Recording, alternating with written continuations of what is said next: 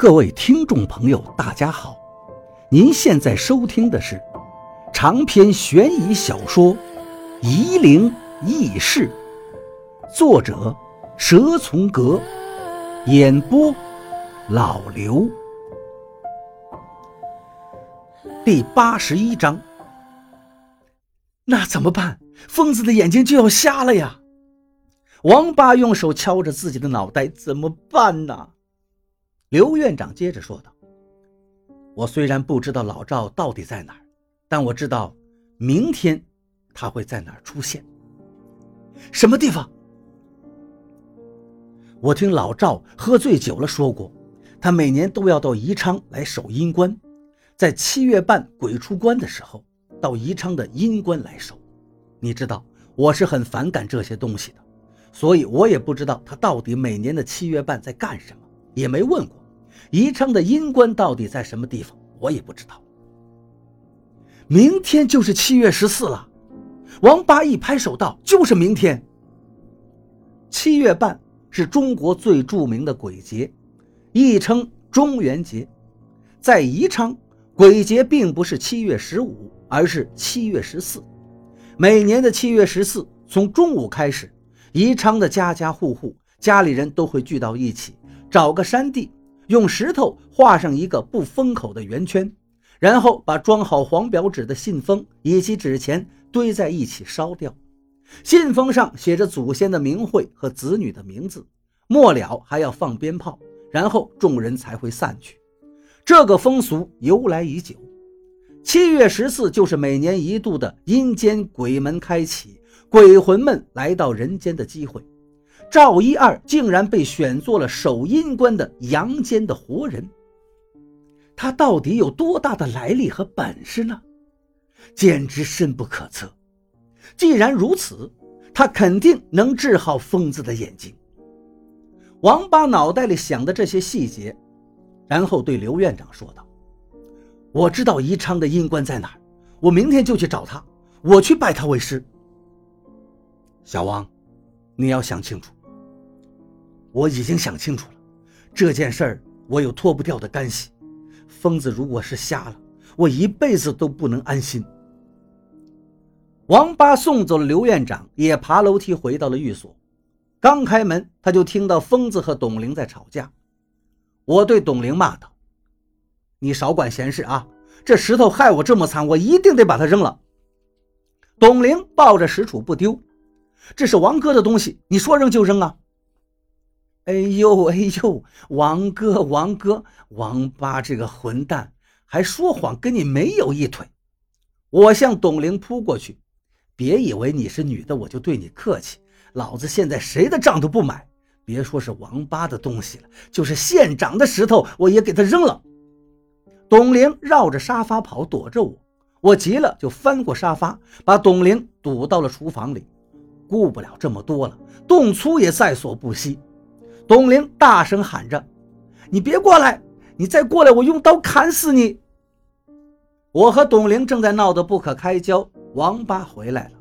他对董玲说道：“玲玲，把石头给他吧。”我讪讪地接过石头，哼了一声，扭头走向客厅，狠狠地把石杵砸在地上，咚的一声响。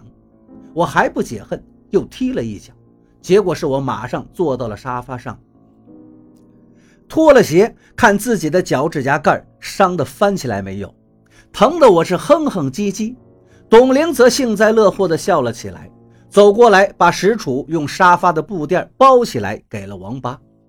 王八把石杵放到凉台上，我明天就把石头还给赵师傅，今天早点睡吧。我懒得理会他。仍旧抱着脚看流血没有。玲玲，这么晚了，你去我卧室里睡，我和疯子睡沙发。董玲说道：“我回寝室去了。他这个人白天都让人受不了，别说晚上，又那么……”我听到董玲的话，连忙说道：“什么意思？什么意思？难道我晚上还骚扰你不成？你晚上自己做的事儿，你自己不知道吗？跟个鬼一样。”坐在凉台上晒月亮，还戴着个大斗笠。住口！王八吼道：“别说了。王八，他说的是真的吗？我真的梦游了吗？我站起来质问王八。你告诉他我梦游，我自己怎么不知道？你怎么从来没告诉过我？如果你还把我当兄弟，你就听我的，疯子，马上睡觉。王八又指向董玲：“我知道你是个好姑娘，玲玲，可是我们成不了。我一直把你当妹妹，你现在听哥的话，洗澡睡觉吧。”王八是怎么了？他今天说话的口气怎么这么奇怪呢？好像是在交代什么似的。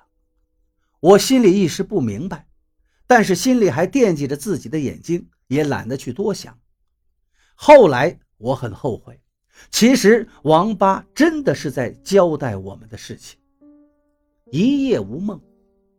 七月十四，鬼节，白天三个人在屋里无所事事，各自心怀鬼胎，气氛。颇显凝重。吃了晚饭，外面开始下雨了，稀稀疏疏的，安静的让人烦躁。董玲闷了一天，终于开口：“王哥，我走了。”说着话，把钥匙递给了王八。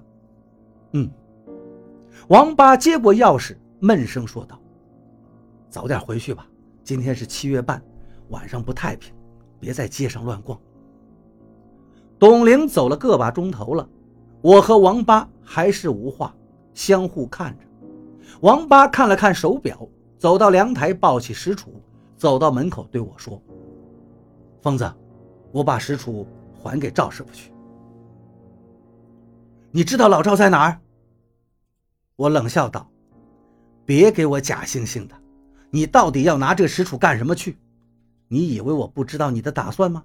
你就是想把这个石杵治好，给你当法器用。我不想跟你说。王八打开门，这石杵我真的是要把它还给赵师傅的。你就别骗我，你那点心思能瞒得过我吗？你还骗我干嘛？哪一天晚上拿出去不好，非要选在今晚？